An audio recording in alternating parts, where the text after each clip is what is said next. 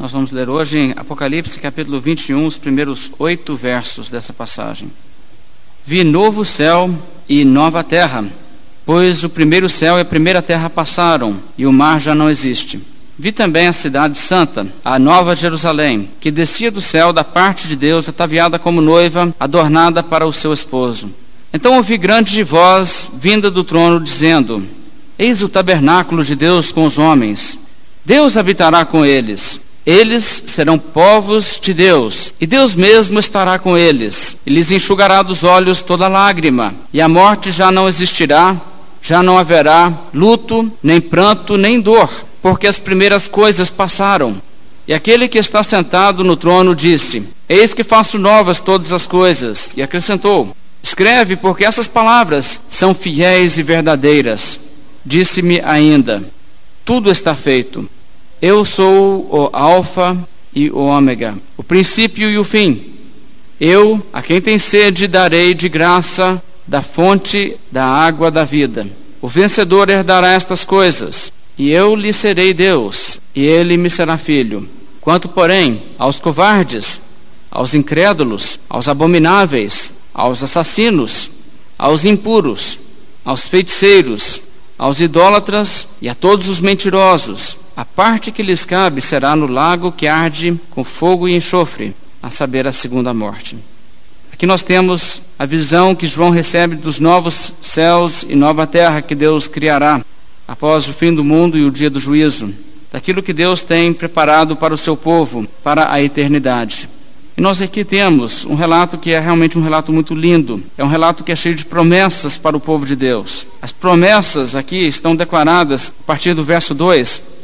O verso 2 nos diz, por exemplo: Vi também a cidade santa, a nova Jerusalém, que descia do céu da parte de Deus, ataviada como noiva adornada para o seu esposo. E a cidade, ou a noiva, isso é um símbolo para a igreja na sua condição final, onde ela estará perfeita, conformada à imagem de Cristo, com todas as bênçãos de Deus, toda a santidade de Cristo, revestindo a sua natureza, seu caráter. E aqui nós vemos então que a igreja, o povo de Deus, será transformado em algo realmente maravilhoso de se contemplar, uma maravilha, naquele dia já uma obra completa. Paulo, por exemplo, nos disse que Jesus Cristo morreu pela sua igreja e ele mesmo a santifica para a apresentar a si mesmo igreja gloriosa, sem mácula, nem ruga, nem coisa semelhante, porém santa e sem defeito. É isso que ele está nos demonstrando por esse símbolo da cidade, da cidade santa, a cidade que está adornada, embelezada com a santidade de Deus, as coisas maravilhosas que Deus tem feito. E ele voltará a descrever essa cidade a partir do verso 9. Usará esse símbolo desenvolvendo e nos mostrará, através de uma série de símbolos, que ela será revestida não só de beleza, mas de segurança, de muitas coisas que são bênçãos que Deus dará. Mas hoje nosso estudo não está ainda no verso 9. O Senhor Deus também nos mostra no verso 3 que as promessas, o que está reservado para o povo de Deus também, é comunhão com o Senhor, comunhão íntima. Nós vemos no verso 3 então ouvi grande voz vinda do trono dizendo: Eis o tabernáculo de Deus com os homens. Deus habitará com eles, eles serão povos de Deus, e Deus mesmo estará com eles. E aqui você vê a Bíblia nos descrevendo a realidade de que Deus habitará conosco. Nós estaremos perto de Deus, próximos de Deus. Nós teremos comunhão com o Senhor. Deus não será distante. Aliás, nós sabemos desde o início da Bíblia, a Bíblia nos mostra que, a princípio, Deus não estava longe, retirado do homem, mas ele se afastou, o homem caindo em pecado. Mas a Bíblia aqui nos diz que Deus fará o seu tabernáculo no nosso meio, conosco, com os homens. Ele habitará conosco. Nós seremos seu povo e ele mesmo estará conosco como nosso Deus. Além da comunhão aqui retratada, o verso 4 nos fala também alguma coisa do fato de que Deus nos protegerá de toda tristeza, toda dor, toda dificuldade, todas as causas que nos levam a sofrer neste mundo. O verso 4 nos diz: Eles enxugará dos olhos toda lágrima. E a morte já não existirá, já não haverá luto, nem pranto, nem dor, porque as primeiras coisas passaram. Então o que você percebe a Bíblia dizendo? Nesse novo contexto que Deus cria. As primeiras coisas passaram, as coisas que são partes da primeira ordem, desta realidade que nós vivemos hoje, como a morte, a dor, a doença, o sofrimento, a decepção, a desilusão, todas essas coisas deixarão de ser para o povo de Deus. E o povo de Deus não terá mais angústia ou tristeza, nem dor, nada deste tipo. Somente haverá a alegria pela presença plena de Deus e a proteção de todas as coisas que trazem sofrimento, e isso por toda a eternidade. Essa é a promessa que o verso 4 nos traz. Deus lhes enxugará dos olhos toda lágrima. Também nós encontramos o verso 5 que elabora sobre esse pensamento. E aquele que está sentado no trono disse: Eis que faço novas todas as coisas. Todas as coisas então feito novas. E acrescentou: Escreve, porque essas palavras são fiéis e verdadeiras. E essa última colocação do verso 5 é para nos dizer, porque na verdade há pessoas que, por exemplo, vão dizer: Ah, mas será que isso realmente se cumpre? Será que tem jeito isto? As pessoas que seguem a Cristo serão felizes assim, só felicidade, sem nunca tristeza, sem nunca um momento de dor ou de depressão, e por toda a eternidade será sempre, sempre, sempre assim? Deus então diz: escreve, porque estas palavras são fiéis e verdadeiras. É como o Senhor Jesus Cristo quando ele diz: Em verdade, em verdade vos digo. É assim. Por mais incrível, por mais extraordinário que seja esse quadro que a Bíblia nos pinta, por mais que possa parecer um sonho, uma ilusão de pessoas que viveram um sofrimento intenso e que fizeram algo melhor, isso não é apenas um desejo, isto é fiel e verdadeiro, isso se cumprirá. Deus cumprirá a sua palavra e o povo do Senhor terá estas condições e terá essa bênção. A Bíblia então está nos apresentando de várias formas todas essas promessas. Mas o verso 6 ainda tem uma última promessa, que é a promessa da vida eterna. Veja o verso 6. Disse-me ainda: tudo está feito. Ou seja, agora é o fim, concluído. Agora tudo está preparado do jeito que vai ficar para sempre. Tudo está feito. Eu sou o Alfa e o Ômega, o princípio e o fim. Deus falando. Ele é imutável, ele é sempre o mesmo. Eu, a quem tem sede, darei de graça da fonte da água da vida. Aqui você percebe a promessa de Deus. Eu, a quem tem sede, darei de graça da fonte da água da vida. A água da vida é símbolo para a vida eterna, símbolo que Jesus mesmo usou. Quem beber desta água nesse mundo voltará a ter sede, mas quem beber da água que eu der jamais terá sede eternamente, mas essa água será nele uma fonte a jorrar para a vida eterna. E quando Jesus disse isso, é essa linguagem que João está aqui empregando no Apocalipse, dizendo: Darei de graça da fonte da água da vida. Essa pessoa terá vida eterna. Eternamente viverá com essa felicidade, com essa alegria. E nesse contexto maravilhoso que o Senhor Deus está proporcionando ao seu povo, livre de toda dor, de todo pecado, de toda maldição e de tudo aquilo que é desagradável. A Bíblia aqui nos está falando então as coisas que Deus tem prometido. Mas veja bem que essas coisas Deus não tem para dar em recompensa àqueles que merecem. Aliás, a Bíblia não nos diz que as pessoas que recebem essas coisas pagam por elas, o que elas recebem. Mas a Bíblia diz: Eu a quem tem sede darei de graça da fonte da água da vida, de graça. A salvação, irmãos, a participação em todas essas coisas, a vida eterna não é por preço. Não é para quem trabalha e trabalha e se torna merecedor. Ainda bem, porque ninguém seria capaz de merecer. A vida eterna pode ser concedida a qualquer um, por mais vil que seja, se ele, crendo em Cristo, arrependido de seus pecados, pedir. É isso que a Bíblia está dizendo. Eu a quem tem sede darei. Você tem sede? Você tem desejo por isso? Você vê essa vida com todas as suas desgraças e você chega à conclusão: tem que ter alguma coisa melhor do que isso, não é isso que eu quero. Onde existe uma coisa melhor? Deus diz: Eu crio novos céus e nova terra, nos quais haverá justiça. Você tem sede? Quem tem sede, pede. Pedi e dar-se-vos-á. Não pedi e vender-se-vos-á. Não em troca, mas de graça. É como diz aquela palavra tão bonita da profecia de Isaías: A todos vós que tendes sede, vinde as águas, e vós que não tendes dinheiro, vinde, comprai e comei. Sim, vinde e comprai sem dinheiro e sem preço vinho e leite. Então a Bíblia está nos falando de uma salvação gratuita, uma salvação que não é merecida, mas que é concedida gratuitamente pelo Senhor Deus ao seu povo, a todo aquele que tem sede e pede. Ah, que todos tivessem sede por isso.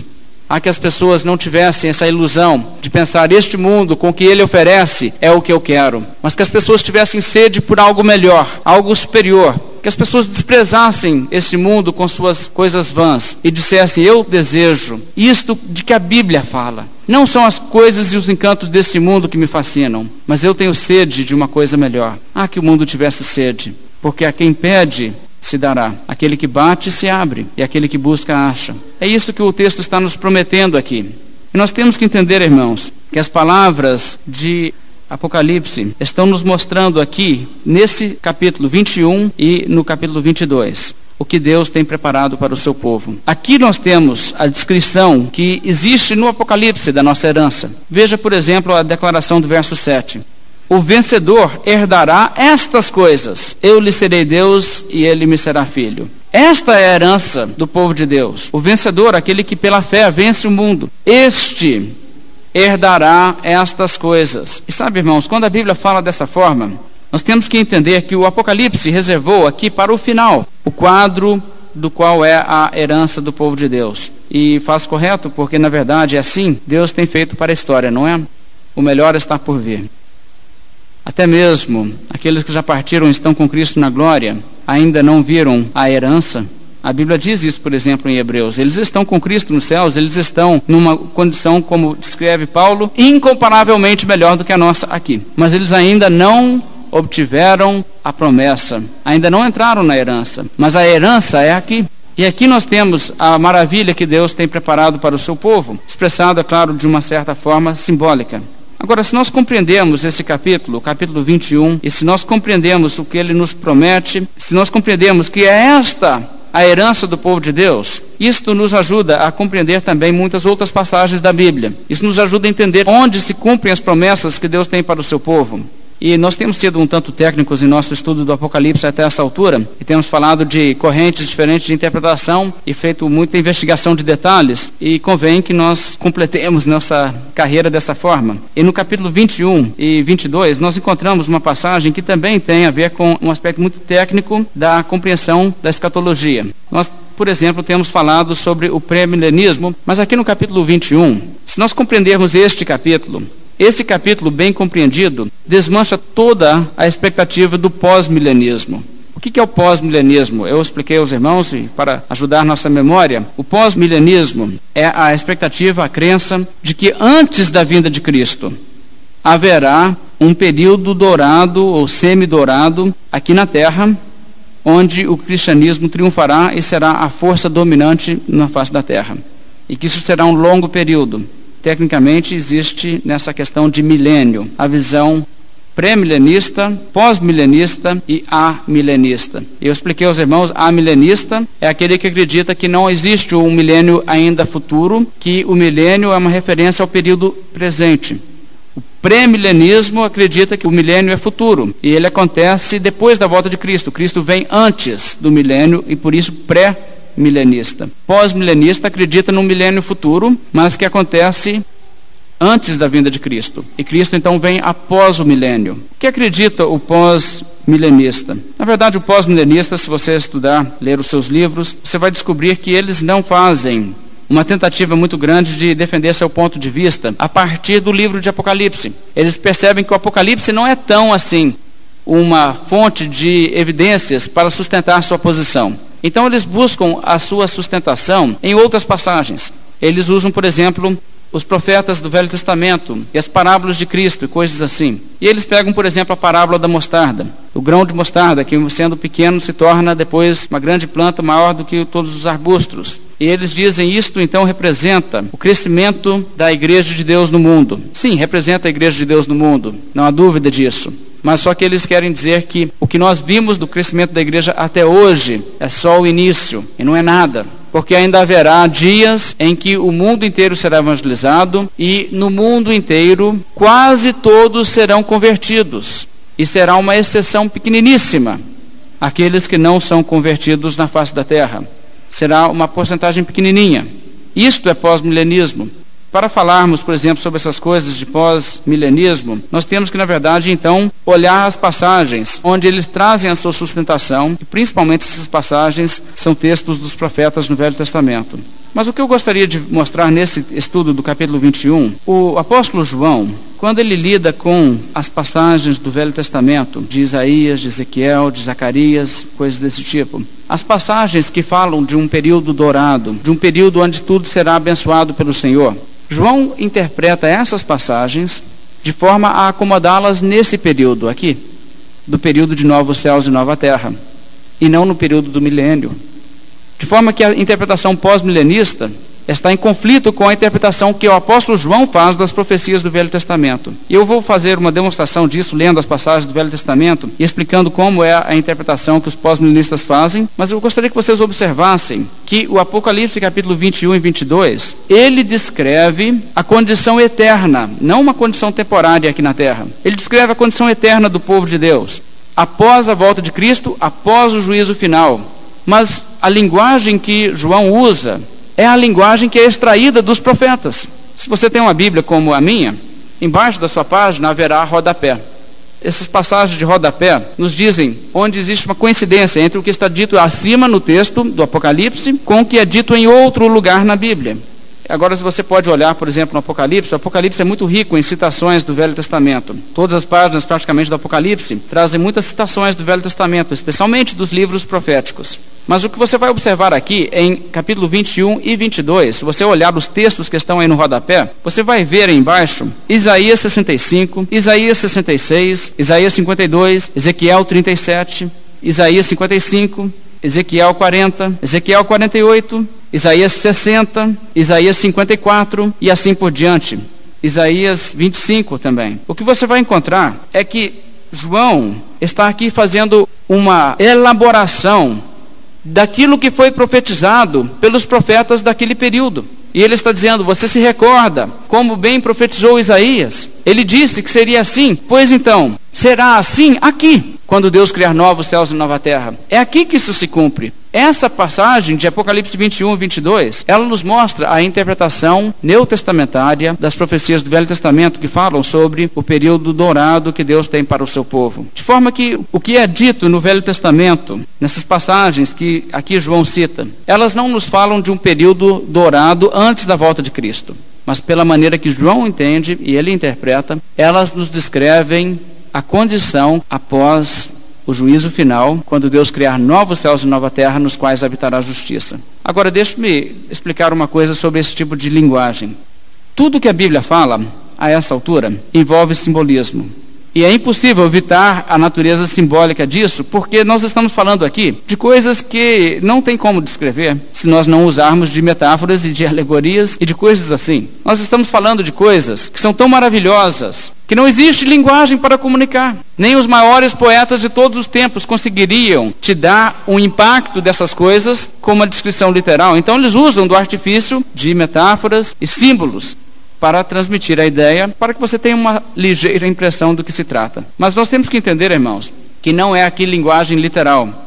E isso é verdade sobre a cidade, o seu tamanho, a sua natureza quadrangular, todas essas coisas. Isso é simbolismo. Assim também nós encontramos simbolismo no Velho Testamento, nessas passagens. E nós podemos notar aqui, por exemplo, em Apocalipse mesmo, que existe aqui, por exemplo, o verso 27.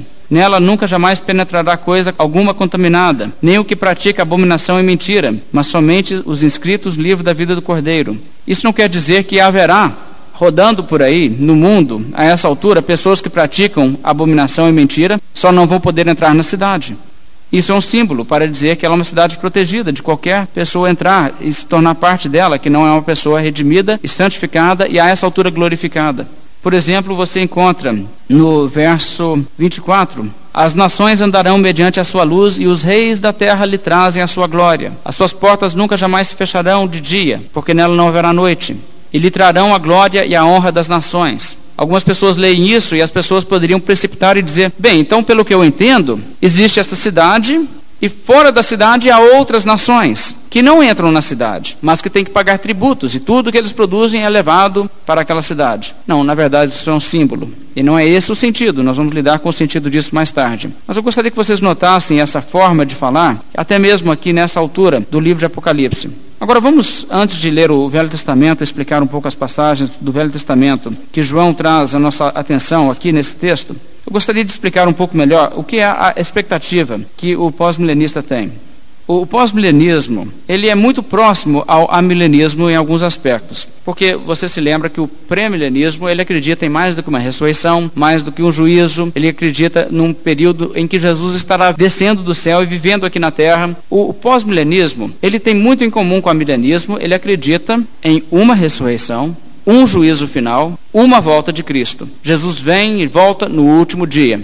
É essa a expectativa do pós-milenista. Apenas ele acredita que a história do mundo ainda não chegou onde deveria chegar, porque antes da volta de Cristo tem que haver essa explosão mundial da fé cristã, ao ponto que muitas e muitas e muitas pessoas virão a se converter a Cristo, e isso se prolongará por longa era, não necessariamente mil anos literais. Eu, por exemplo, tenho lido o que os pós-milenistas têm falado, e eles acreditam que necessariamente é predito biblicamente que antes da volta de Cristo, o mundo viverá um período em que haverá somente paz. Somente paz. Não haverá guerra, não haverá conflitos no mundo, não haverá esse tipo de coisa. De forma que eles te dirão: Jesus ainda não volta, porque as profecias que têm que se cumprir ainda não se cumpriram. Ainda tem que haver esse período em que o mundo todo se tornará cristão e não haverá guerras no mundo. Eles também dizem que não haverá perseguição da igreja de Deus em nenhum lugar no mundo. Aliás, a igreja estará por cima e em todo lugar altamente respeitada. Aliás, quase não haverá ninguém que não será parte da igreja. O pós-milenista acredita que as falsas religiões, como o Islã, o budismo, o hinduísmo, o ateísmo, as outras religiões diversas, o catolicismo, o papado, que tudo isso deixará de existir. Nós estamos aí num momento em que a Igreja Católica está se organizando para designar um novo Papa mas os pós-milenistas acreditam que haverá uma época em que absolutamente não haverá Papa, porque não haverá quem se ofereça a ser um Papa e nem quem queira seguir um. Tão bom ficarão as coisas. Irmãos, eu gostaria até de ser um pós-milenista, viu? Seria muito bom crer que seria assim. Mas a verdade é que a Bíblia não nos dá sustentação para isso. Eu não digo aos irmãos que Jesus Cristo vai voltar nos próximos 10 anos, ou, ou 50 anos, ou 100 anos. Jesus Cristo pode voltar daqui a 10 mil anos. Eu não vou especular especular sobre essas coisas. Mas a questão é que eu vivo na expectativa de que hoje Cristo pode voltar. Eu não vivo na ideia de que a volta de Cristo ainda não está próxima, porque faltam cumprir muitas profecias. E essa é essencialmente a diferença entre o pós-milenista e o amilenista. A Confissão de Fé, por exemplo, no capítulo 32, artigo 3, coloca dessa forma a expectativa da volta de Cristo. Ele também deseja que esse dia, o dia do juízo final, não seja conhecido dos homens até que venha, a fim de que eles se despojem de toda confiança carnal e estejam sempre vigilantes, por não saberem a que hora o Senhor virá, e que possam sempre estar preparados para dizer: Vem, Senhor Jesus, vem sem demora. Amém. Essa maneira de se expressar, como está contida na confissão de fé, é exatamente o espírito que existe no coração do amilenista. O amilenista tem a expectativa de que Cristo pode voltar a qualquer momento. Eu estou vigilante por isso. Eu não estou dizendo, Jesus não voltará por muito tempo, porque ainda não se cumpriu as profecias que tem que cumprir de uma era dourada, de um milênio. Então, essa é uma das diferenças que nós devemos notar aqui entre o que diz a posição amilenista e a posição pós-milenista. Agora, deixe-me dizer uma coisa também aos irmãos. Alguns pós-milenistas têm ido muito longe com esse conceito. Por exemplo, existe um livro muito querido entre os reformados, do escritor Lorraine Bettner. Ele escreveu um livro chamado A Doutrina Bíblica da Predestinação. Ele era pós-milenista. Em um determinado capítulo desse livro, ele explica o seguinte: o milênio que ainda virá, como ele é pós-milenista, vai incluir muita gente, muita gente vai ser salva. E o milênio vai durar muito tempo, mais tempo do que a história do mundo até hoje. E com o crescimento da população, isso significa que quando chegarmos no fim do mundo, no dia do juízo, o número dos salvos será extremamente maior do que o número dos perdidos. E ele então faz a seguinte declaração: será mais ou menos comparável ao que se vê hoje numa sociedade como a nossa, em que você tem pessoas que são presas nos presídios e nas cadeias. Mas a grande maior parte da população anda livre. E ele diz assim será a eternidade. Haverá sim pessoas no inferno. Mas em comparação com o número acumulado de todos os tantos, todas as eras, especialmente aqueles que virão a Cristo no período do milênio, será uma porcentagem pequeniníssima o número daqueles que irão para o lago de fogo.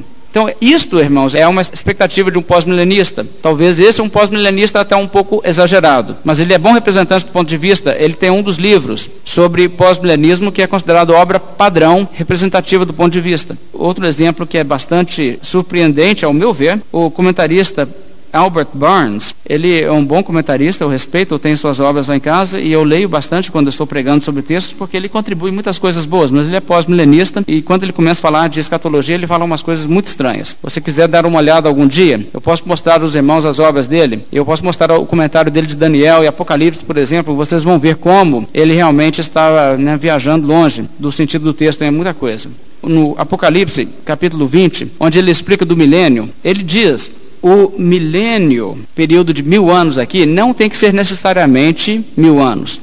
E o milênio, ele é pós-milenista, é um período em que o mundo inteiro será convertido. E aliás, não existe lá em Daniel aquela coisa de profecia das 70 semanas. E lá 70 semanas, os dias que compõem as semanas, cada dia representa um ano, de forma que 70 semanas, 490, representa não 490 dias, mas 490 anos. Pois então, se nós temos esse precedente na Bíblia, há forte motivo para crer que o milênio não será mil anos, mas mil anos de dias anos, o que será então um total de 360 mil anos. Agora pense bem, nós temos aqui a história do mundo, uns 7 mil anos. E ele está querendo dizer que nós vamos em breve entrar no milênio e o milênio ainda vai durar 360 mil anos. Aí realmente você chega no final de uma história do mundo desse tipo e você tem um tiquinho de gente para ser condenado em comparação com uma massa incomparável de pessoas que vão para a vida eterna. Mas será que a Bíblia realmente justifica esse tipo de expectativa? É esse o, o, problema, irmãos, que nós temos, e eu tenho que levar aos irmãos essa questão, porque, embora o pós-milenista é muito otimista, ele acusa o amilenista de ser pessimista, ele não tem realmente sustentação bíblica para a sua posição. Ele não tem uma passagem sequer que ele pode mostrar que realmente demonstra que o mundo passará por circunstâncias desse tipo, a quem da volta de Cristo. Vamos então olhar as profecias do Velho Testamento e vamos começar olhando em Isaías, no capítulo 11. E lendo essas passagens, eu quero que vocês notem, são textos que os pós-milenistas apresentam, dizendo isto ainda tem que se cumprir e isso tem que se cumprir antes que Jesus volte. Eu gostaria de sugerir aos irmãos que os elementos que eles dizem descrevem um milênio, na verdade se cumprirão quando Cristo criar novos céus e nova terra. Isaías capítulo 11, a partir do verso 1 diz assim: Do tronco de Jessé sairá um rebento e das suas raízes um renovo. Este é Jesus. Repousará sobre ele o Espírito do Senhor, o Espírito de sabedoria e de entendimento, o Espírito de conselho e de fortaleza, o Espírito de conhecimento e temor do Senhor. Deleitar-se-á no temor do Senhor, não julgará segundo a vista dos olhos, nem repreenderá segundo o ouvido dos seus ouvidos, mas julgará com justiça os pobres e decidirá com equidade a favor dos mansos da terra. Ferirá a terra com a vara de sua boca e com o sopro dos seus lábios. Matará o perverso. Ok, um detalhe. Isto aí acontece quando? Ele matará o perverso com o sopro da sua boca, ele julgará o mundo, e isso acontece na sua volta, na segunda vinda. verso 5: A justiça será o cinto dos seus lombos e a fidelidade o cinto dos seus rins. O lobo habitará com o cordeiro e o leopardo se deitará junto ao cabrito. O bezerro e o leão novo e o animal cevado andarão juntos, e um pequenino os guiará. A vaca e a ursa pastarão juntas, e as suas crias juntas se deitarão. O leão comerá palha como boi, a criança de peito brincará sobre a toca da áspide, e já o desmamado meterá a mão na cova do basilisco. E não se fará mal nem dano algum em todo o meu santo monte, porque a terra se encherá do conhecimento do Senhor, como as águas cobrem o mar. Agora, nessa passagem, irmãos, as pessoas dizem: Veja, aqui está o milênio a vaca e a ursa deitando juntas, o leão e o cordeiro juntos. A maldição é retirada. Irmãos, em Apocalipse, a maldição é retirada aonde? Quando Deus faz novos céus e nova terra, então já não há mais maldição. E não antes. Essa descrição vem junto no contexto com uma descrição da volta de Cristo. Quando Cristo voltar, ele fará isto. Agora alguém diz, mas espera aí, aqui tem criança. Vai haver criança, novos céus, nova terra? Não é esta a questão. Aqui estamos lidando de simbolismo para dizer que tudo será inofensivo. A mensagem é essa. Ele não está nos dando uma predição literal de que haverá bebês e crianças. Então, eh, nós devemos entender dessa forma, né? a criança de peito, né? a criança que ainda mama no peito. Não haverá isso realmente quando Deus criar novos céus e nova terra. Mas o objetivo aqui é simplesmente pelo símbolo nos mostrar que haverá paz, tranquilidade absoluta, nenhum perigo, nenhuma ameaça.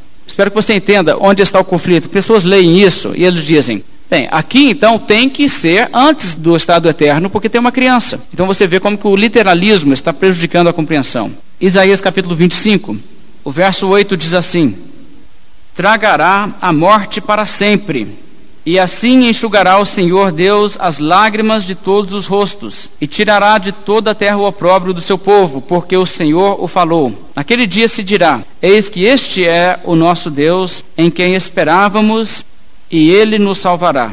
Este é o Senhor, a quem aguardávamos. Na sua salvação exultaremos e nos alegraremos. Essa passagem também refere-se às coisas que nós encontramos em Apocalipse 21, a questão das lágrimas, enxugando o rosto das lágrimas. E você vê de onde tem sua fonte para o Apocalipse pegar emprestado. Vamos agora para o capítulo 54 e vamos olhar uma outra passagem, que é uma passagem onde as pessoas querem muitas vezes associar ao milênio. Isaías 54, verso 10 diz: Porque os montes se retirarão e os outeiros serão removidos. Isso significa o quê? É o fim do mundo. Mas a minha misericórdia não se apartará de ti, e a aliança da minha paz não será removida, diz o Senhor, que se compadece de ti. Ó tu, aflita, arrojada, com a tormenta e desconsolada, eis que eu assentarei as tuas pedras com argamassa colorida e te fundarei sobre safiras. Agora perceba a semelhança com o Apocalipse aqui.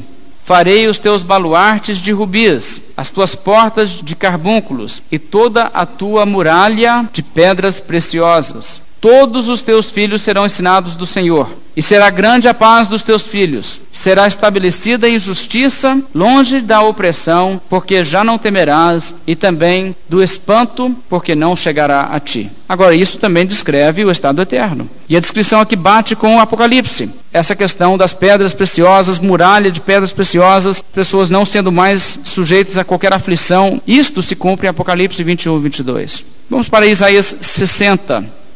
E aqui nós encontramos o futuro glorioso de Sião descrito na Bíblia.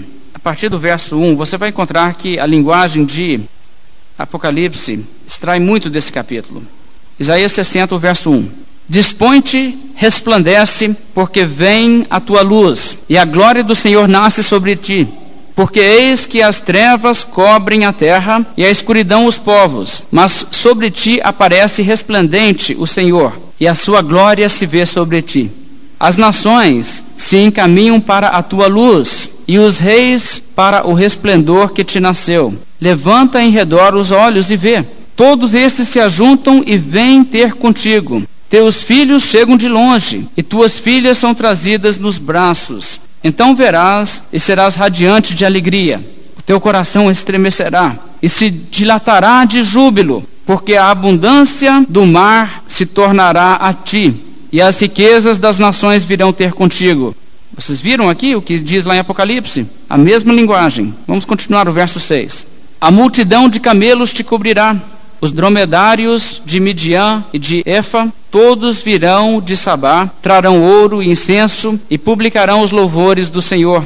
Todas as ovelhas de Quedar se reunirão junto de ti, servir-te-ão os carneiros de Nebaiote, para o meu agrado subirão ao meu altar, e eu tornarei mais gloriosa a casa da minha glória. Vamos parar aí, vamos analisar. Aqui as pessoas dizem, quando leem isso, pré-milenistas ou pós-milenistas, os milenistas em geral. Eles dizem, veja, aqui é uma descrição do milênio futuro, onde todas as nações vão trazer suas riquezas para o povo de Deus.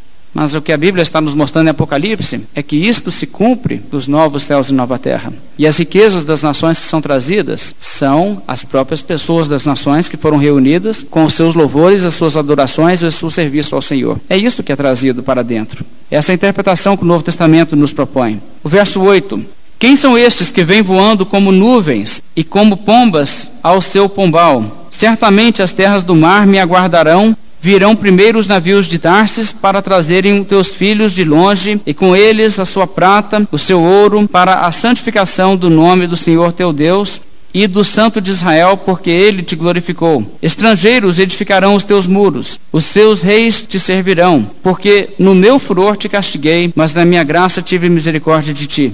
As tuas portas estarão abertas de contínuo. Você já viu isso em Apocalipse? É a mesma coisa. As tuas portas estarão abertas de contínuo, nem de dia nem de noite se fecharão, para que te sejam trazidas as riquezas das nações e conduzidos com elas os seus reis. Porque a nação e o reino que não te servirem perecerão. Sim, essas nações serão de todo assoladas. A glória do Líbano virá a ti, o cipreste, o olmeiro e o bucho, conjuntamente para adornarem o lugar do meu santuário, e farei glorioso o lugar dos meus pés. Também virão a ti, inclinando-se, os filhos dos que te oprimiram. Prostrar-se-ão até as plantas dos teus pés todos os que te desdenharam, e chamar-te-ão cidade do Senhor, a Sião do Santo de Israel. Aqui as pessoas pegam esses aspectos dos inimigos vindo, e as pessoas dizem: Isso tem que ser aqui. Não, não tem que ser aqui. Isso está sendo um símbolo para retratar o seguinte: o povo de Deus tem sido oprimido no mundo, em geral tem sido oprimido, nem todos têm sofrido, mas em geral tem sido oprimido. Mas naquele dia as coisas serão invertidas, não terão opressão. Eles é que estarão abençoados. Mas você vê como que Apocalipse extrai dessa passagem, demonstrando que no entendimento de João e no entendimento do Espírito Santo no Novo Testamento, essa passagem se cumpre quando Deus faz novos céus e nova terra. Aí está o glorioso futuro de Sião.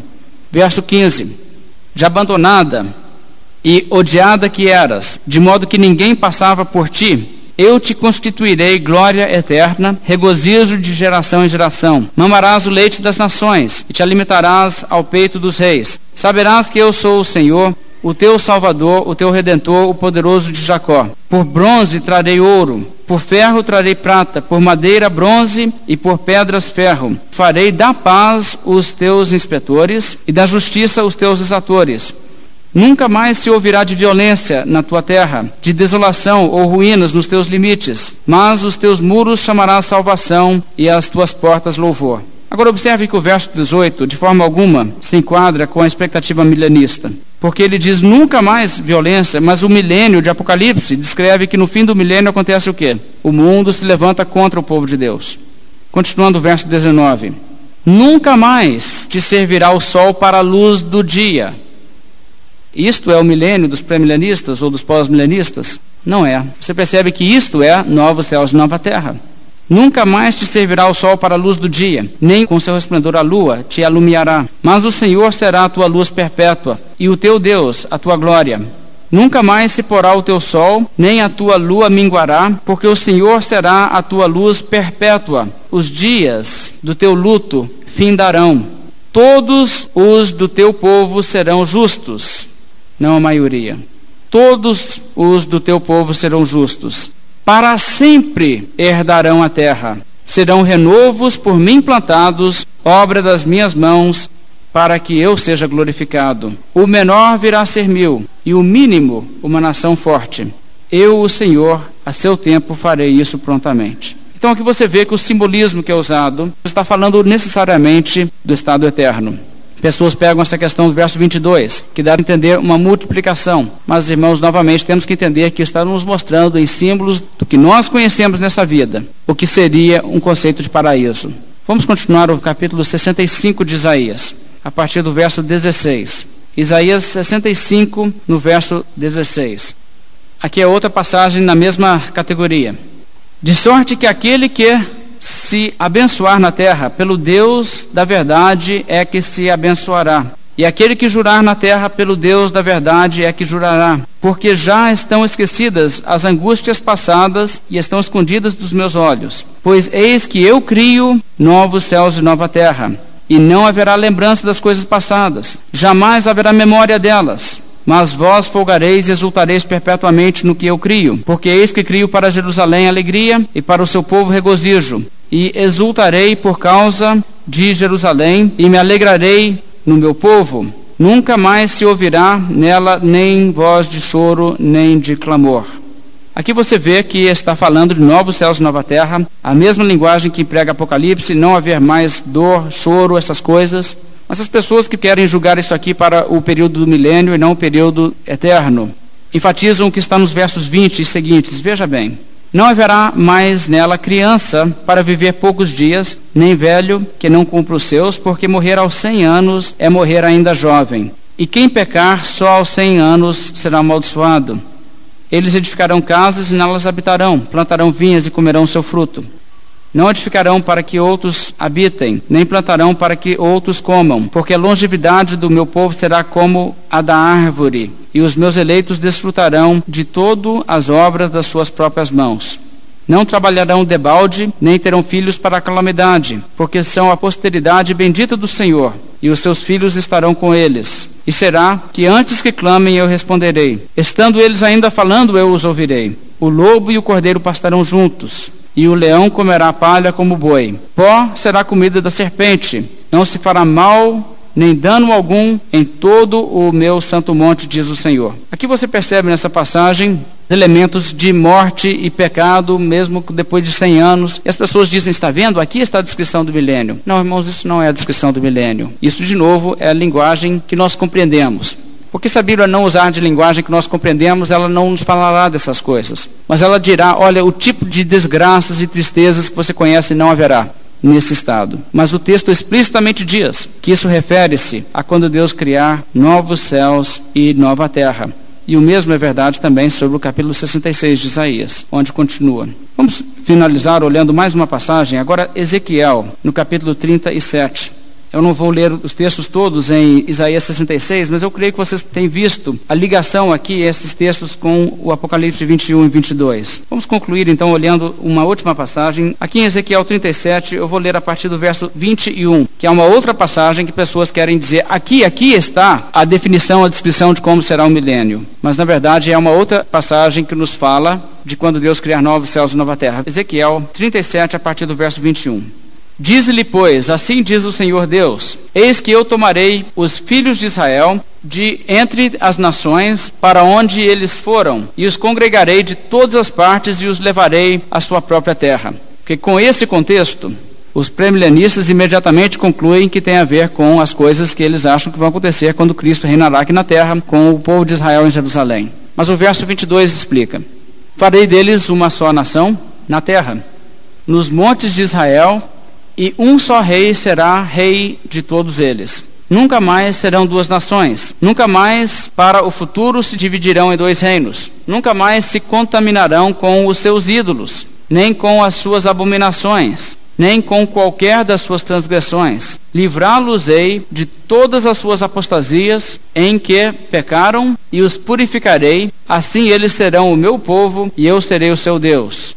O meu servo Davi, aqui referindo-se a Jesus, reinará sobre eles. Todos eles terão um só pastor, andarão nos meus juízos, guardarão os meus estatutos e os observarão.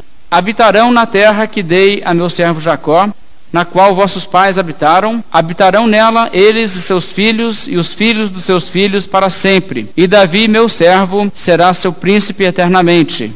Por quanto tempo que isso dura?